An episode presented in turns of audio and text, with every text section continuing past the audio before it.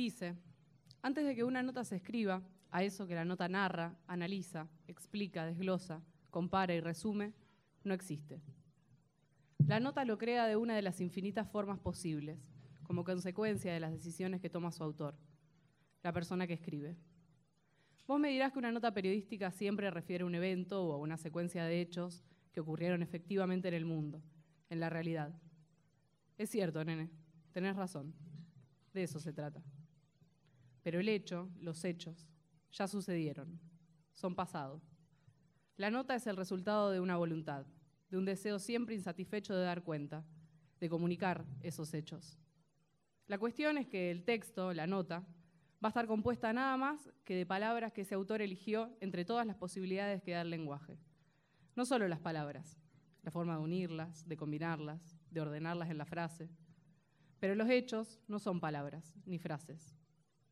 Saquemos las malas intenciones, el interés que se pueda tener de engañar a los lectores. Quitemos todo lo que pueda corromper la tarea. Aún en el escenario perfecto, las palabras no van a contar lo que pasó. Son solo un remendo, dice. Imagínate además si son tres, como fuimos los que cuentan, y todavía no sabíamos todo. Pero igual éramos tres, tratando de crear una nota sin matarnos, como si los tres pudiéramos salir ilesos, indemnes, vivos. El viejo se detiene en la última página del artículo de la revista así.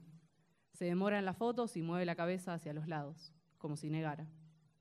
Dice, mirá, no me acordaba del velorio, de los cajones. Esas fotos debió tomarlas Raúl, porque yo me quedé en el auto. No entré a la iglesia. Estaba descompuesto, digamos. ¿Por qué? Claro, no te conté. Porque al hotel de Río Segundo, donde parábamos, vino un policía para apretarnos. Sí. Mirá si no me voy a acordar. Cabrera.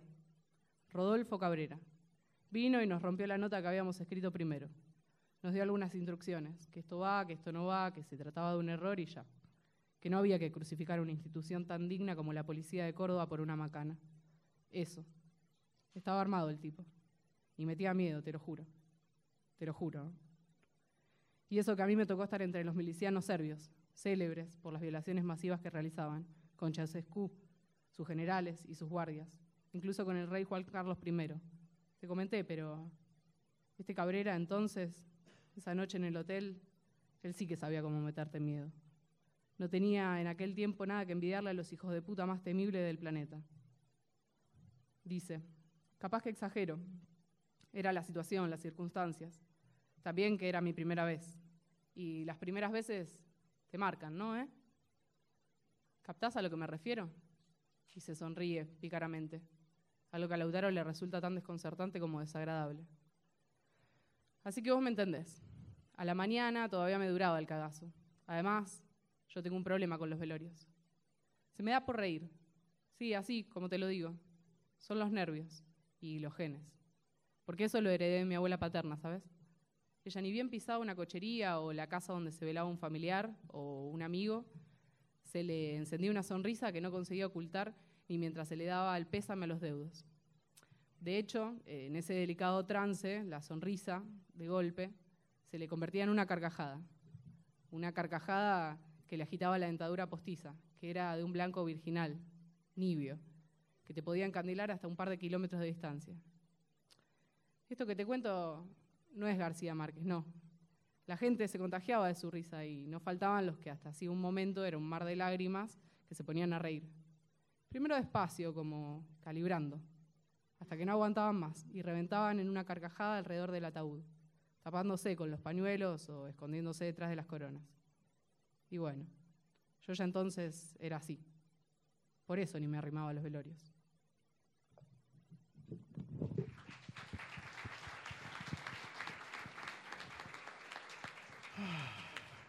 Buenas noches a todos y a todas. Eso fue un fragmento del libro de Federico Ferrollaro, El miedo vino después, que es el, hombre acá que tengo, que tengo acá a mi izquierda, eh, que después pueden ir a comprar su libro, es de la editora UNR y está la gente ahí, así que pueden ir a comprarlo. Está muy recomendado por mucha gente y por mí también. Eh, esto es el, el séptimo, séptimo encuentro del ciclo de narradores, que hoy nos encuentra con dos invitados de lujo, que son, bueno, Federico Ferrollaro, que es eh, el que escuchábamos recién el capítulo, y el maestro eh, Mauricio Cartún.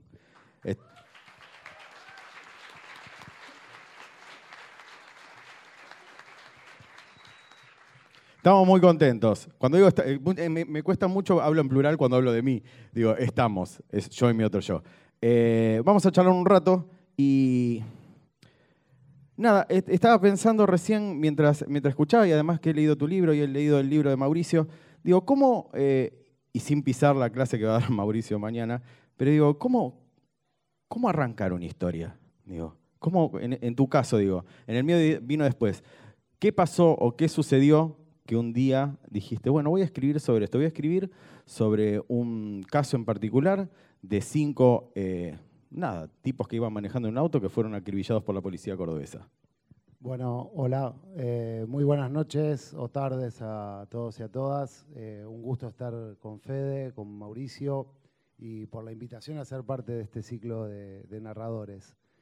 Bueno, ¿cómo, ¿cómo, empieza una historia? Es a lo mejor algo particular para cada uno de los casos. Supongo que a todos los que escriben les pasa que las historias no, no comienzan siempre igual.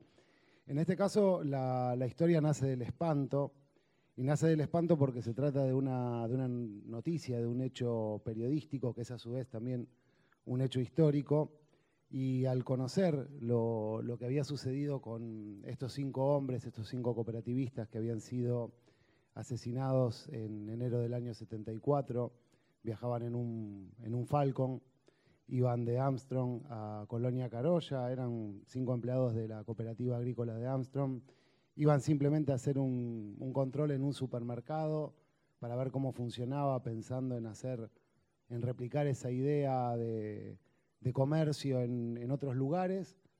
Y a la altura del kilómetro 674, 674 de la ruta nacional número 9, la policía de Córdoba los intercepta, los ametralla, el auto sale del camino, los policías se acercan, bajan los cuerpos y los rematan. La historia es, espantosa y yo la, conozco a partir de un artículo periodístico que es de la revista Sí. Leo el artículo y, lo que me preguntaba era, bueno, ¿cómo, cómo contar ese, ese hecho? ¿Cómo hicieron esos dos periodistas para poder narrar esa, ese crimen, ¿no? ese asesinato? Y además me llamaba la atención la época, porque no era un asesinato cometido durante la dictadura, cinco asesinatos cometidos durante la dictadura militar, sino que habían sido cometidos en, un periodo de democracia durante el, penúltimo gobierno democrático antes del golpe. Y bueno, o sea, e, eso me, empezó a, digamos, atormentar de alguna manera, porque trataba de, pensar no solo en, esa historia en sí, sino en cómo contar esa historia, o sea, cómo hicieron esos periodistas para contar la historia y cómo podía yo contar esa historia 40, 40 años después. Entonces el disparador fue ese, otras veces son, imágenes, eh, en este caso también las fotos de la revista sí son muy elocuentes, son escalofriantes, están incluidas dentro del libro, así que muy bueno eso que dijiste de que lo compren porque van a poder ver las fotos también. Eh, y es una oportunidad. También lo van a poder leer. Sí, no, ah, no, pero las fotos, están, buenas, las fotos están muy buenas, así que vale, vale la pena. Eh, digo, y en, tu caso, digo, es, muy, no, por suerte no hubo en ese, en ese caso, digo, en tu libro no hubo un crimen que lo, que lo incitó, pero también, eh, digo, vos toda la vida venías escribiendo obras de teatro Digo, y, qué te llevó? Porque pensaba, digo, también en el salto del lenguaje, ¿no? De escribir obras de teatro, decir, bueno, ahora voy a escribir una novela. Digo, si bien, eh, por lo que sé, eh, ya escribías de chico y escribías cuentos y todo eso, tu vida se, fue atravesada por el teatro, por la dramaturgia, no por la novela. Sí. A ver, ahí anda. Toma, toma. Eh, si te control, vamos pasando, este, ahí va. Eh, se, juntaron, se juntaron un par de variables. Eh, en principio, eh, en pandemia, a mi compañera y a mí nos, nos, nos, agarró en un pueblito costero y nos quedamos un año y dos meses este, disfrutando de- del aislamiento y no me daba escribir teatro. Yo pensaba escribir teatro. Escribir teatro, de alguna manera uno tiene una especie de mecanismo on demand interno, ¿viste? Que ya, escribo porque, quiero dirigir, porque quiero estrenar. ¿Y escribir teatro para qué? ¿Para cuándo? Si yo tenía dos obras montadas y ni sabía cuándo se iban a reponer. Entonces, este, hay algo, lo- los músicos dicen estar en dedos, que es, es tocar, tocar, tocar, tocar, no podés parar. Eh, y yo creo que de alguna manera los escritores también necesitamos estar en dedo, no, no, no podés parar. ¿Pero qué iba a escribir? Hace 50 años que escribo teatro, escribir más. Tengo mm, cajones este, con obras a medio terminar, terminadas. Eh, y apareció una cosa muy curiosa que es eh, pensar en las redes sociales como un soporte, aprovechando la hipótesis que la gente estaba al pedo en su casa y que era capaz de leer más de lo que normalmente podía leer en una pantalla. Así de sencillo fue y no empezó pensando para nada, pensando en una novela, sino pensando en una especie de saga de historias siguiendo a un personaje que la verdad es un personaje de chiste interno con mi mujer. Desde hace años jodemos siempre con este personaje. Una vez fuimos a, Salimos del teatro en Buenos Aires, nosotros vivimos en Villa Crespo, estábamos en la zona del Abasto, salimos, nos fuimos caminando por corriente, en un grill de esquina nos metimos a comer, estaba muy lleno, la gente muy cerquita, ¿viste? Cuando escuchás así lo que dice. eh, y al lado nuestro había una pareja que nos llamaba mucho la atención. Se notaba, por lo, por lo que escuchábamos, que era la primera salida sesentones los dos, ella muy peinadita, muy peinadita, muy arreglada, y él insoportablemente locuaz, con una especie de locuacidad penalizable, hablaba sin parar. Los dos eran de la... Un ¿eh? hola, ¿qué tal? ¿Cómo te va? No, no, no, este era pa, pa, pa, pa, pa, y además contaba, los dos eran de la colectividad judía, y él contaba mucho, contaba de sus hijos en Israel, y, de, y hablaba, y hablaba, y hablaba, y se notaba que era la primera salida, y ella hacía así. Y entonces en un momento yo le dije a mi mujer, le digo, Moni, ¿a vos no te parece que alguien debería acercarse y en un acto solidario decirle, Salomón, porque él se llama Salomón, le Salomón, así no la vas a poner nunca.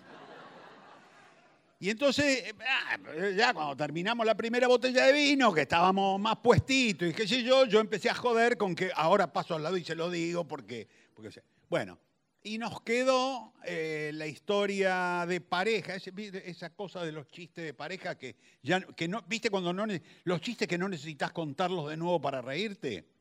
Porque pasa, alguien está hablando y yo digo, ¡Salo! ¡Ah! Te vas a cagar.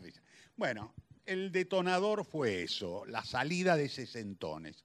Y una historia que me había contado un amigo querido, que vivía ahí cerca de donde estábamos nosotros, este dramaturgo Eduardo Robner, que un día me lo encontré hace muchos años, se había separado, y me lo encontré y digo, ¿qué estás haciendo, Edu? Me dice, estoy haciendo un curso de filosofía, filosofía hebrea especializada en Espinosa. Digo, ¿qué? ¿Por qué? ¿Por qué? Le digo, "Ve- ¿querés escribir algo sobre Espinosa? No, no, no, no. ¿Pero y por qué entonces? Me dice, "Y se conoce gente, Mauri, me dice. Y a mí eso de... Y entonces le digo, ¿pero por qué? Y me dijo, mira, a mí me lo dijo mi psicoanalista, yo lo tengo muy cansado a mi terapeuta. Dice, mi terapeuta está agotado, está agotado. Eh, y él, viste cómo son los terapeutas, no hablan nunca, no hablan nunca. se te dice. Y el otro dice, y hace un par de meses yo me estaba yendo y me paró y me dijo, Eduardo, ¿le puedo decir una cosa? Claro, licenciado, por favor, dígame. Yo, creí que me iba a decir algo de La Plata. Me dice, mire, Eduardo, en los lugares, frecuentando los lugares que usted frecuenta, con todas las que tenía que pasar, ya pasó, y con las que no pasó, no va a pasar nunca. Circule, Eduardo, hágame el favor. Claro, viste, terapeuta cansado. Circule, Eduardo. Digo, circule. Hice la conversión de norma. Circule, Salomón, circule. Y apareció esto. Eh, que- que- que, justo estaba pensando digo, de esto, de, de encontrarse o chocarse con, con una historia digo, y transformarla. Eh, cuando vino Inés Garland hace unos meses dijo, eh, si bien los libros, no, yo le dije inútil, pero ella dijo, no, son innecesarios, me dice. O sea, son innecesarios porque en realidad, ¿por qué una persona va a aportar un libro más digo, a, la, a la literatura si nadie está esperando diciendo, vamos, Federico, saca otro libro, huevo, huevo? No, no, te juro que no. No, Que no no- no me pasó nunca. Pero ¿cuál es la, la- digo, el, lo que moviliza, digo, a eso, a seguir? Porque son horas, o sea, horas de culo en silla, horas de, de sentarse frente al computador y pensar y todo eso. ¿Qué es lo que te, en este caso, lo que te empuja? Terminas un libro y decís, bueno, ahora tengo que pensar en otro. Bueno, supongo O que esto mismo, nunca, perdón, que, te digo, que, que vos decías antes, me empezó a, a carcomer esa historia que, o sea, que, que leí en la revista Sí, me llegó, y había algo que, no sé, que necesitaba contar. Sí, no, supongo que nunca encontré un hobby más digno, porque si hubiese encontrado otra cosa, quizás jugaría al golf o no sé, o, o al fútbol. Bueno, después me corté el tendón de Aquiles, así que tampoco pude jugar al fútbol. Pero no, supongo que va con, con cada uno, así como hay gente que le gusta pintar, hay gente que le gusta hacer escultura, pero sí, es totalmente al pedo, porque no, digamos, nadie está esperando, o por lo menos en mi caso, nadie está esperando que saque un nuevo libro, al contrario, cuando saco un nuevo libro salen corriendo porque saben que se los voy a querer vender. Pero más allá de eso, o sea, hay algo que, no tiene que ver con vender el libro o con la promoción o con, bueno, venir al ciclo narradores y charlar, ir a hacer una entrevista en la radio, que eso, bueno, es parte de, lo que se hace para promocionar justamente lo, lo que uno escribe, que tiene que ver con algo más íntimo, ¿no? O sea, que tiene que ver con, con las necesidades personales. Y de pronto así, por ejemplo, yo lo escuchaba a Cartoon y digo, claro, está buenísima la historia, está buenísimo ese personaje que se presenta. Y bueno, una de las ventajas de los matrimonios largos es eso, lograr el, el humor, o sea, esa, esa complicidad. Eh, pero cuando no lo tenés, bueno, lo tenés con vos mismo, entonces tenés que, que escribir y, y- y que eso no se pierda y que de pronto no pasa nada si se pierde. Digo, o sea, si yo no hubiese escrito nada de lo que escribí, creo que el mundo seguiría igual de mal. O sea, no, no he hecho ningún aporte a Perdón, pero mejorarlo. sí.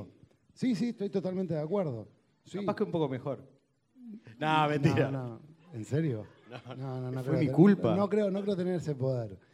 Y después tiene, tiene cosas lindas, porque uno, digamos, eh, esas, esas pequeñas satisfacciones que da cuando, cuando haces algo bien, que creo que también pasa cuando limpias bien la casa, o sea, eh, terminás de limpiar tu habitación o la biblioteca y decís, mirá qué bien que quedó. Y bueno, con, con la escritura pasa eso, y a lo mejor también tiene lo bueno de que uno se siente un intelectual, de que está haciendo algo con, con la cabeza, digamos, después de que demostró que no sirve absolutamente para nada más que eso. Y, bueno, terminar un cuento, terminar una historia o una, una pieza teatral y, sentirse satisfecho, tener la alegría del, del trabajo bien hecho, creo que, que te compensa a lo mejor de otras, de otras cosas que no podés hacer del todo bien. También me pasa cuando doy clases, a mí me gusta mucho dar clases, o sea, hacer clases, o sea, me gusta ir, poner el cuerpo, dar una clase y cuando termino una clase que quedó bien o que salió bien y que los estudiantes participaron, eh, comentaron, yo digo, "Fua, qué buena clase y vuelvo, a- vuelvo contento a casa, o sea, y bueno, terminar un cuento también a veces tiene esa satisfacción. Cuando hago una novela, lo, lo terrible es que pasa mucho tiempo. Entonces, entre medio tenés que buscar satisfacciones intermedias. Y eso te lleva a la socialización a veces. A hablar con gente. Sí, sí, Eh, poco, poco. Estaba pensando, pues, eh, me acordaba de algo que vos dijiste, Mauricio, el otro día escuchaba una nota, no me acuerdo dónde, que hablaba, de- mientras él hablaba también, digo, bueno, está bien, este- pero digo, la- los libros o la, la- eh, vamos a asociar las películas, digo, es el lugar donde uno va a vivir una aventura. Te escuchaba decir eso, es como, bueno, uno quiere vivir una aventura, te se lee un libro, o muchas veces yo pienso que los libros que uno escribe son las, las películas que no vio todavía y que le hubiera gustado ver. Digo, como meterse, digo, en, en- y vos tenés un montón de obras, digo, ¿pueden ser las obras que vos te gustaría ver, las que escribís? Eh, seguramente sí, sí, sí, pero obviamente digo, uno, uno trabaja. Pero a mí, en principio, yo suscribo cada una de las, de las palabras que dijo Federico recién en relación a esto, el trabajo bien hecho, a la sensación de, digo, el trabajo bien hecho como una especie de satisfacción inexplicable. Porque uno dice, pero ¿y ¿por qué me da? Pero a mí me pasa, qué sé yo, ahora venía, este, venía en, el, en el micro y quise dormir un ratito y cerré los ojos y a mí, por ejemplo, me calma mucho. Estuve toda la semana trabajando en mi jardín y quedó, hay un, un- cantero que quedó divino, divino. Qué divino, bueno, pero qué bueno, qué favor, un genio, aplauso. genio. Pero además me hizo mierda la cintura, porque laburé. Este, Viste esas cosas y no tendría que haber hecho No, eso. no hay placer sin dolor. Bueno, pero eso que decís vos, una clase, un cuento terminado. Yo cerré los ojos y, y el canterito, el canterito.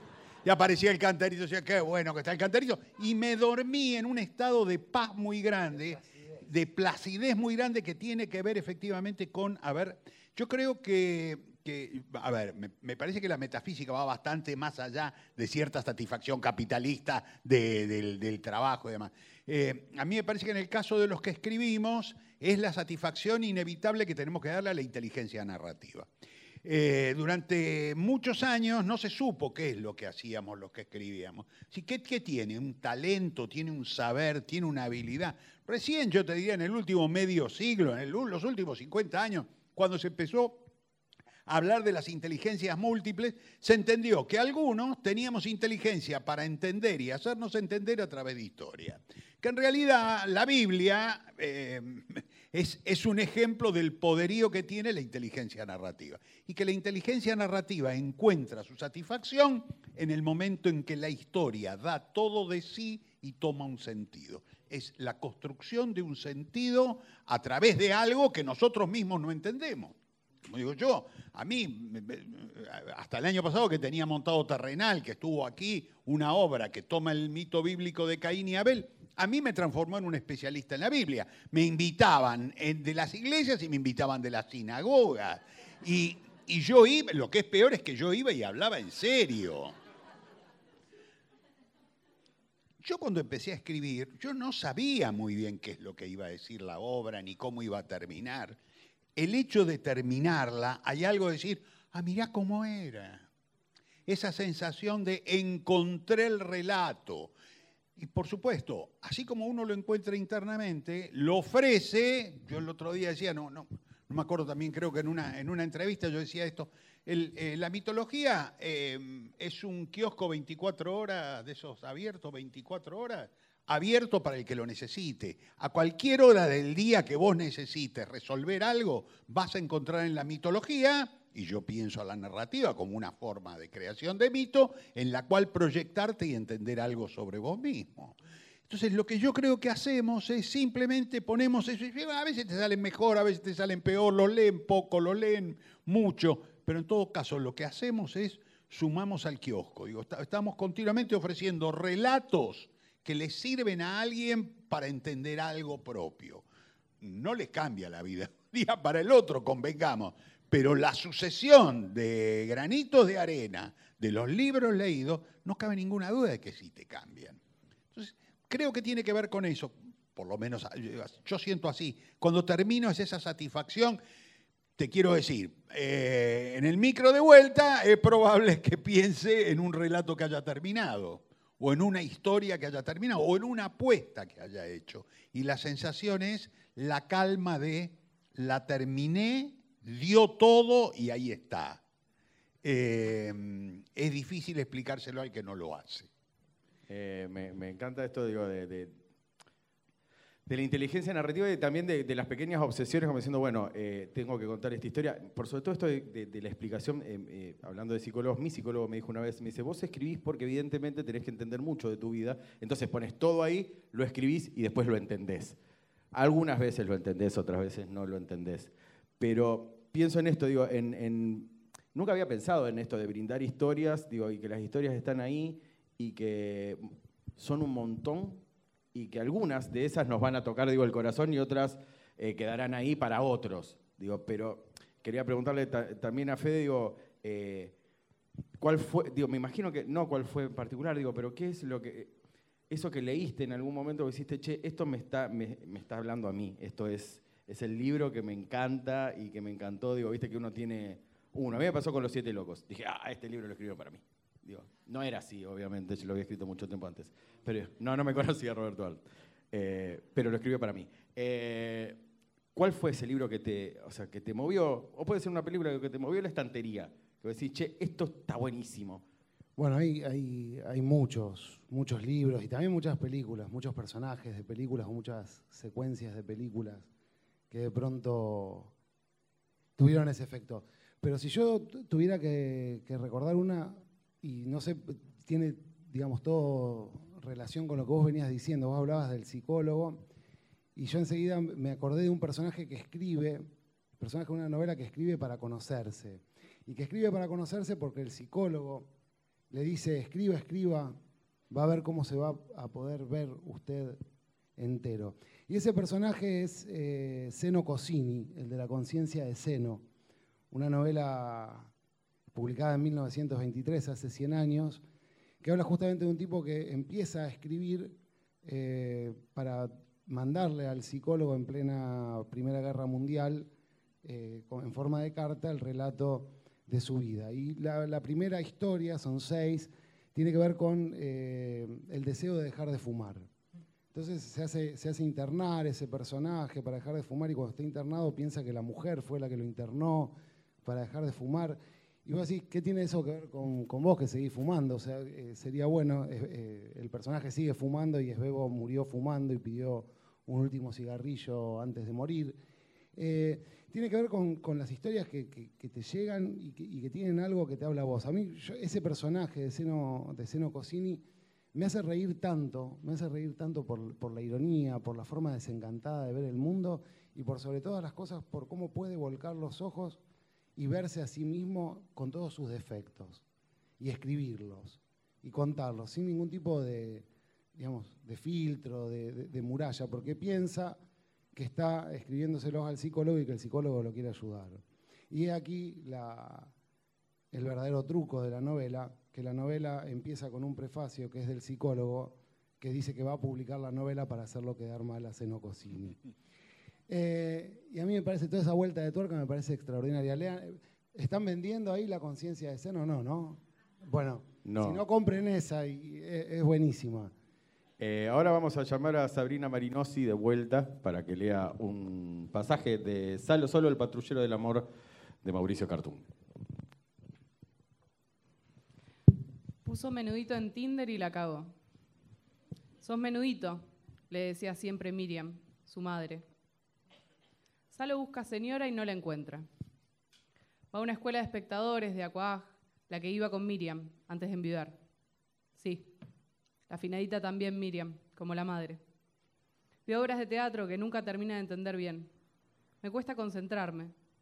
Y a las reuniones, en casa de sus amigas, va. De las amigas de Miriam. Come saladitos en las reuniones, pero señora no, no encuentra. Probó Tinder, sí, pero no. Una sola cita y no prosperó. Soy de la temporada pasada, no tengo salida, dice Salomón. Fue derecho a la liquidación.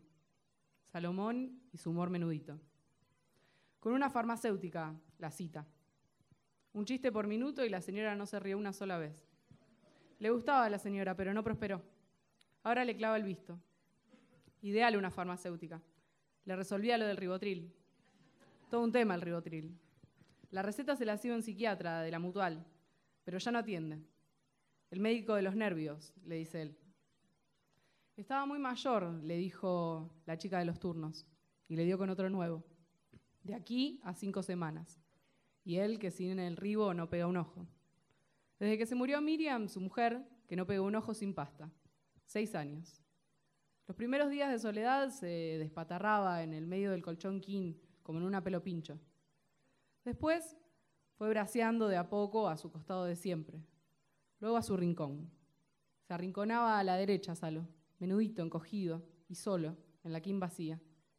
Y no duerme sin pasta. El médico nuevo es joven y le da la lata.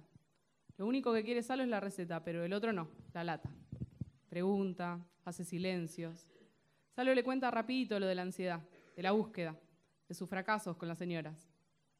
Dame la receta del ribo, Freud. Pero no. Lata y lata. Al final se queda callado un rato el doctor y antes de despedirse se lo dice y lo sobresalta. Salomón iba solo por la receta pero le resuena como un campanazo lo que le dice el doctorcito. Circule, Salomón, circule. En los lugares de siempre no va a encontrar nada. Con las que tenía que pasar ya pasó. Y con las otras no va a pasar nunca.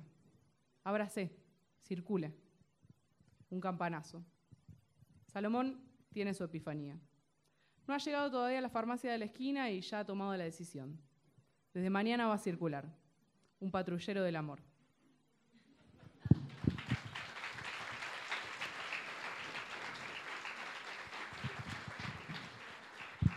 Me hacía, me, hacía, reír mucho, digo, ese como mito fundante del superhéroe, ¿no? Dice, ¿cómo nació Superman? Bueno, ¿cómo nació Salomón? Eh, pensaba en, en esto de, que le preguntaba recién a, a Fede. Digo, eh, ¿qué recordás vos que haya sido, digo, es- esas historias, digo, que vos decís, bueno, acá me metí, digo, acá ya me perdí? De, de- de- de este, de, este, de esta novela de, Salomón o de- No, te preguntaba, en la- eh, digo, cuando, porque vos sos un escritor, digo, de hace muchos años, digo, me imagino, y esto que cuando te escuchaba, en ese momento decir, era la época, digo, que yo vivía aventuras a través de los libros y todo eso, digo, esas aventuras, digo, siempre hay, hay como una aventura que decís, "Es- esta me marcó, y después, bueno, seguí leyendo. Eh, eh, mira, mencionaste los siete. Vos, alguno de los dos mencionó los siete locos. Yo. Eh, bueno, los siete locos para mí también fue uno de esos, de esa, de esas, esos cachetazos. Eh, Art, eh, el juguete rabioso. eh, es muy curioso porque a partir del juguete rabioso tuve fantasía de ladrón. Eh, y, y de hecho hasta lo, hasta lo intenté, intenté robarle el carburador a una ciambreta que estaba estacionada, una, estaba estacionada en mi hora y me corrieron. Me corrieron. Circule, Mauricio, ¿Eh? circule, era, Y- circule, Mauricio. Y, tuve un cagazo tan grande, digo, y siempre me quedó cerca esa sensación de eh, yo era un personaje del juguete rabioso. Es decir, había leído el juguete rabioso, había fantaseado con esto de ser ladrón y, yo me sentía parte de eso. Es una de esas novelas que me pegó. Pero fíjate qué curioso. Yo tengo ahora eh, el, otro autor que a mí de pibe así me, volaba la cabeza era Quiroga. Horacio Quiroga era como la sensación de esto no es para chicos. es- eh, eh, decía cuentos de la selva y yo creía que era un cuento era para chicos y yo decía, no, esto No es para chicos. No es no, para no, chicos. es una degeneración Y de la además el inicio, digo, el inicio de, de la, de- de la gallina degollada es increíble. Los cinco hijos idiotas de... decís, no puede ser que esté escribiendo esto. Absolutamente. Más allá de, de- Después uno va viendo, bueno, la, la influencia de Maupassant, de, de- uno, va viendo de dónde cachaba el... Sí, pero el pibe de la escuela no lo ve. No, lo eso, primero ¿no? no, o sea. Pero a mí, por ejemplo, me impresionaba mucho y yo lo leía y, y- y me conmovía y me pasó hace 10 años atrás con, con una obra, que yo les comentaba, es una obra que la- en, eh, se llama Salvajada y aquí hace cuatro años la Escuela de Teatro, el elenco de actores de la Escuela de Teatro la montó durante vacaciones de invierno y ahora está montada en Buenos Aires en el Teatro Cervantes. Y es un cuento de Quiroga que yo no lo recordaba y cuando me propusieron hacer la adaptación, me lo propuso un, un elenco universitario, yo siempre digo que no, no, no, yo no, no, no, adaptar cuento, no, es un despelote adaptar cuento, no me, no, no me engancho nunca. Y la persona que me lo proponía, le digo, pero, a ver, ¿qué, qué, qué cuento? Me dice, Juan Darien. Digo, ¿cómo es Juan Darien? Y me empezó a contar el cuento, y mientras me contaba el cuento, una cosa que me pasó muy poco en la vida, yo iba haciendo conversión de norma automática a teatro. Él me lo contaba y yo iba pensando, ah, acá te pongo esto. no, no, no, no, no. Y terminó de contármelo muy detalladamente y yo hice un chiste que me terminó comprometiendo, que fue, dije, che, parece una de cartoon. Esa sensación de, eh, es mi mundo, es mi mundo. Yo hubiera dicho eso, en todo caso, mientras él me lo contaba, yo interpretaba qué decía y la sensación era, volviendo al tema de la inteligencia narrativa, como esa sensación de satisfacción, decir, uy, mira qué fácil, la tengo picando en la puerta del arco, esta dice lo que yo quiero decir. Bueno, cada tanto pasa eso. Eh, es- esa sensación de esto lo hubiera querido escribir yo. Ah, y eso es, es- maravilloso porque ¿Eso te pasó con algo? Digo, porque está buenísimo lo decir, porque me ha pasado viendo películas y digo, ah, esto lo podría haber escrito. Digo, después uno sabe que es re difícil, pero en ese momento decís, "Est- esto es lo que a mí, o sea, lo que me gusta, esto, qué bien que me hace, digo, pero me hace muy bien verlo, me hace muy bien leerlo y también me hace muy bien copiarlo. Bueno, no, no, no vamos a andar acá contando los plagios, ¿no? O sea, no, no, no corresponde. No, sé, o sea, eh, me, me pasa, pero digamos, eh, no, no me pasó con Quiroga, pero sí te pasa con algunas escenas, qué sé yo, pienso en las películas de Wes Anderson, por ejemplo, que a mí me, me- me- me encantan esos, Como cuadros esos así. cuadros así, y digamos, y me imagino de- describiendo esos ambientes y, y poniendo personajes así extravagantes o excéntricos o ahí medios border. Y me gustaría hacerlo, pero me da cosa copiarlos. Entonces los deformo. O sea, entonces, digamos, los trato de Como transformar. que eh, ping, le tiro una cosita. Claro, digamos, le trato de dar la, la- marca propia. No sé si lo logro, pero digamos, es por lo menos lo, lo que me propongo. Eh, pero sí, a mí como cuando, no, no con Juan Darien, ¿no? Pero cuando uno escucha contar a alguien una historia una anécdota, muchas veces uno, uno siente decir, qué bueno que estaría para, y, y le, y le vas cambiando cosas porque a lo mejor el, el- el que te lo cuenta, si es verdad que lo hizo, lo hizo mal, entonces vos, digamos, lo corregís para que tenga, digamos, impacto narrativo, para que tenga fuerza. Eh, pero sí, sí, lo, lo- he hecho, lo he hecho, lo confieso. Lo confieso. Pensaba, digo, recién decían, eh, mientras estaba hablando digo, de, lo innecesario de los libros, pero estamos hablando todo el tiempo de las historias y lo necesarias que son las historias, digo, también para crearle, algunas veces pienso, no sé si un sentido a la vida, pero sí esto, que nos llenen, digo, porque mm, si no, digo, es- esos universos, digo, así como vos lo haces en el teatro, digo, esos universos la gente va a disfrutar un momento de un universo, que le cuenten algo. ¿No remite un poco también a eso, digo, a eso que nos gusta que nos cuenten historias? Sí, claro. No, no- nos gusta que nos cuenten historias y, y nos gusta usarlas como pantalla para proyectarnos en esas historias. Continuamente esto nos está pasando. Mira, yo veo muchas series. Me, gusta mucho, o sea, a la tarde, a la tardecita, tipo 7, me gusta sentarme con un- una copita de vino y ver series y comentarlas con mi compañera. Y, y- y nos ha pasado más de una vez de empezar a ver una serie y en el segundo capítulo decir, che, negra, la vimos esta, ¿no? La vi esta, la vimos. Pero puede ser que hace una hora y media que estamos viendo una historia y recién ahora nos damos cuenta. ¿Por qué? Porque tuvo la virtud del entretenimiento. Nos tuvo atrapados, merced a una serie de procedimientos eh, narrativos, pero cuando terminó, algo de lo que terminó no armó nada dentro nuestro. Entonces, sí, bueno, me mantuvo, eh, me mantuvo atrapado. La intriga, las actuaciones, una serie de cosas. Cuando terminó, sedimentó y, y se fue, se fue con el agua. Curiosamente, yo recuerdo películas malas, pero malas, que he visto cuando tenía 30 años y que no puedo olvidarlas y que se constituye. Hay una que además la sigo buscando, no, no, la encuentro, ya ni no me acuerdo cómo se llama, este, pero además, no sé, han pasado muchas décadas, en la que eh, un, este, un militar es, eh, lo apresan y lo tienen los servicios secretos encerrado durante 10 años. Y a los 10 años, norteamericano, y a los 10 años, como eh, se dan cuenta que no les sirve para nada, lo Y ya sueltan. está viejo. ¿Cómo? Envejeció ahí, pobre tipo. El, el tipo envejece ahí y lo sueltan 10 años después. Y él vuelve.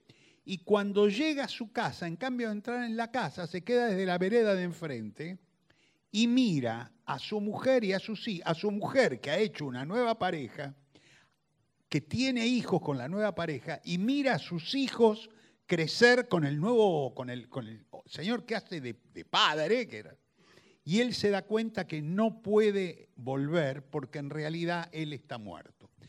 Que la vida en realidad es un reflejo en los otros. Que si vos morís en otro, eh, estás muerto. Y decide no volver. él- ahí aparece una serie de historias en las que él colabora para ayudar sin que se entere al, al nuevo marido de la mujer en un problema de violencia que Che, tiene. pero no es tan mala la película. Eh, eh, Está la película es No, la la- historia es está mala. buena. La Lo que historia debe está- estar mala es la.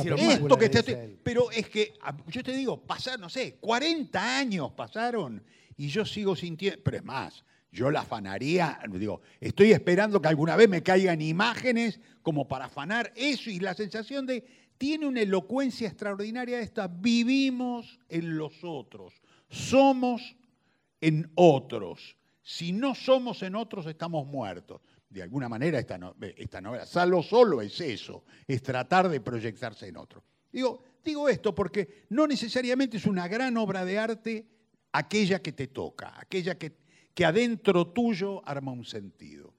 Eh, Nos encanta decir no realmente a mí.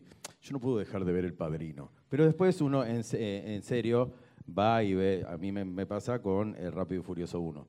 No me pregunten por qué, pero me parece maravillosa. Es una cagada, pero es maravillosa. Digo, pero ¿por qué estamos todo el tiempo?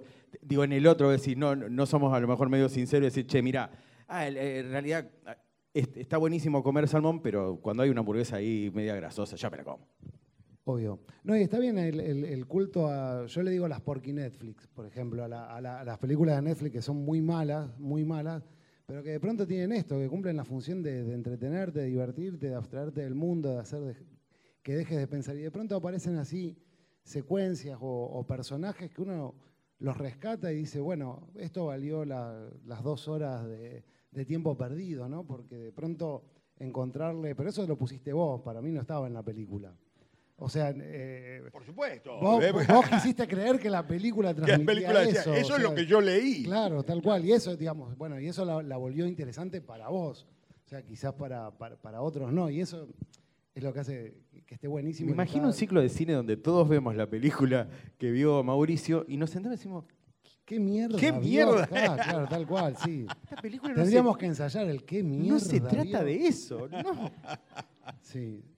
Eh, ¿Te imaginás? estaría buenísimo. ¿Y qué le No- está en Buenos Aires riéndose de nosotros? Sí, ah, mirando ver, la película de hicieron un ciclo de cine al pedo. Eh, en esto, digo, esto que vos hablabas recién de Salo Solo, que está buenísimo, digo, este, este sexagenario que con la excusa de, ir a, hablando mal y pronto, de ponerla, o sea, pero en realidad lo que está buscando es compañía. O sea, y porque en, los únicos momentos que él puede volver a dormir es cuando se sintió por lo menos un rato querido. Digo, entre. Quería preguntarte, digo, ¿cómo, hace- cómo hiciste o cómo, o cómo haces en realidad casi siempre en, tu trabajo para no, con estos temas tan profundos, no caer en una solemnidad que te, apabulle? Porque es muy divertida la novela. Eh, yo creo que con una contraenergía, que es la del ridículo. Digo, buscando siempre. Yo, me cada vez más me pasa en el teatro. Yo cada vez más me da la sensación que no se puede hacer teatro en serio. Que ya, no, que claro, a ver, esto es un escenario. Esto nosotros llamamos pata, está puesta en una manera que esto se llama la alemana. Eh, pero esto es una pata. Eh, si acá se hace una obra de teatro, alguien puede salir ahora y decir, voy a la batalla, y sale para allá. Y vos te lo tenés que creer. Hay algo de los sistemas convencionales del teatro que han perdido, allá, eh, yo, de, de 100 años de cine, la verdad, nos han demostrado que se pone medio gil el teatro cuando dice voy, voy, voy a la batalla y sale por un- una tela negra. Y entonces a mí lo que me, de estudiantes de teatro están. Oh. Claro. Sí, me lo tengo que creer. Yo, ¿Cuántas- digo, sí, cuántas che, vocaciones yo me lo tengo que creer, efectivamente. Cada vez me pasa más que eh, mis obras ironizan sobre las convenciones del teatro. Cualquiera que haya visto mis últimos dos espectáculos, Terrenario y La Vis Cómica, los dos ironizan sobre, sobre los sistemas este, teatrales, sobre las convenciones. Y tiene que ver con eso de, digo, eh, cuando aparece la solemnidad, poder reírse, eh, tiene un efecto paradójico porque hace que aceptes la solemnidad. Creo que, por ejemplo, está presente ese mecanismo en las películas de Tarantino, donde hay una desmesura en la que vos, por un lado te reís, pero por el otro lado vos vivís la emoción de lo que está pasando ahí. O en cierta forma del humor de las primeras películas de Almodóvar, donde también te reías de la coincidencia abusiva, de la joda con las películas clase B, pero te emocionabas de todos modos. A mí me parece que ese mecanismo de impugnar las convenciones eh, es como franquear el juego, es como decir, mira, la verdad, esto no es serio lo que estamos haciendo. Entonces, podemos reírnos y el hecho de poder reírnos no impide emocionarse o creérselo. Al contrario, cuanto más impugnado tengo el mecanismo de convención, más franqueada tengo la posibilidad de emocionarme sin sentirme. Qué pelotudo, me estoy emocionando con un tipo que sale atrás de una tela negra y dice que se va a pelear a la guerra. Es como, no, no tengo que hacer ningún esfuerzo. Ya sé que todo es falso, como pasa en un juego donde yo estoy jugando y sé que es falso, no necesito que me lo, me lo, hagan creer. Entonces, eh, en general me pasa eso, digo, la ironía, la ironía impugnadora de toda solemnidad. Eh, estaba pensando también recién el capítulo, o por lo menos el fragmento, no es un capítulo, que leyó de tu libro, digo, eh, que si bien tratas una cosa, digo, el hecho de poner eso, digo, no puedo no reírme en los velorios. Digo, también, de alguna forma es como, che, bajemos, o sea, no todo esto va a ser, o sea, eh, muerte, tragedia y esto, sino que también hay algo ahí que digo, podemos como, este, esto como le llaman los, norteamericanos el comic relief, es como, bueno, vamos a meter algo, digo, para bajar un coso, porque si no es insoportable. Agarra el micrófono, porque si no, no... Que, de hecho la novela no, o sea, el, hecho es trágico, pero después, bueno, la, la construcción es literaria y, digamos, obviamente en, la literatura uno busca otra cosa, o sea, contás una historia eh, terrible, pero no, es solamente contar la historia terrible, es también eh, esto, digamos, darle al lector eh, mucho más que esa historia terrible, o en todo caso que la historia terrible sea una parte. Y, tiene pasajes, quizás la novela, que sean humorísticos en el, en el sentido pirandeliano del término, es decir, buscando eso que de alguna manera es lo que Cartoon dice, proyectándolo a lo largo de 100 años, ¿no? Pero que también pasa con la ficción, porque de pronto uno parte ahí en esa novela, por lo menos, de, una historia real, de una historia verídica, pero la reescribe, la vuelve a hacer y también uno piensa todo el tiempo, esto es, eh, una convención, escritura, la novela, ese formato, es también una convención y todo el mundo sabe, aunque le parezca terrible lo que está leyendo, que está leyendo una novela digamos, que tiene una tapa, que tiene una ilustración de tapa, que tiene un autor, que tiene un prólogo o no lo tiene y que después arrancan los capítulos. Y también uno dice muchas veces, ¿cómo hago para que la novela no sea simplemente esa convención ya conocida de siglos? Y entonces, bueno, busca meterle otras cosas a la novela para que, digamos, para impugnar la convención o para hacer una, digamos, una modificación o una alteración en, en la convención. Yo creo que cuando esto pensando, retomando lo anterior y que coincidíamos con, Mauricio, en esto de, darle algo, o sea, de, uno escribe, pero también escribe por la satisfacción personal, pero también le está dando algo a otro. O sea, cuando compran el libro de Mauricio o compran mi libro, gastan un dinero, o bueno, si lo piratean, gastan sí, es como medio falaz eso de decir, no, yo solo escribo para mí, entonces ¿para qué publicás? No, no, por eso. O sea, yo lo que estoy diciendo es que justamente uno piensa en algún momento en quién va a leer eso, aunque sean cuatro personas, y que esas cuatro personas justifiquen, digamos, el, gasto del dinero. Y aunque sea un tema escabroso o un tema que tenga algún grado de compromiso, que también se lleven algo más allá de esa historia dolorosa o que los atraviese o, lo que sea, sino que también se queden con, con, un momento, un buen momento, que hayan pasado un buen momento, que valga la pena gastar la plata para, para leer esa, esa historia. Y bueno, y ahí es, es, la diferencia que muchas veces uno, lo hablábamos antes, compras un libro o te dan un libro, lo empezás a leer y a las 20 páginas el libro no arrancó y, y, te sentís mal, te da bronca. Hay, e, eso mismo, digo, esto, eh, hay, como una, hay una cuestión de fe en el espectador o en el lector que dice, bueno, yo me siento, le voy a prestar, mi tiempo, voy a creer en esto, pero cuando sentís que te están tomando el pelo, querés romper, digo, es como cuando vas a decir, no, es una cagada, le digo, no, me, y uno se va enojado. Y, pensaba si no es por esto mismo, porque uno va a creer en algo, o sea, y sentís que te están agarrando de boludo. Nada, es- no sé si es una pregunta, es una reflexión.